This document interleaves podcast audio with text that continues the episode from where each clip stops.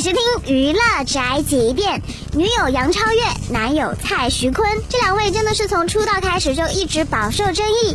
最近很少接受专访的蔡徐坤为新歌打榜，接受了记者的访问，表达了自己对不公平待遇的不满，认为很多人都没有看到他真实的一面。其实觉得是不公平，那我觉得不公平，或者说有很多人看不到真相的时候，为什么不允许有人能够去提出来？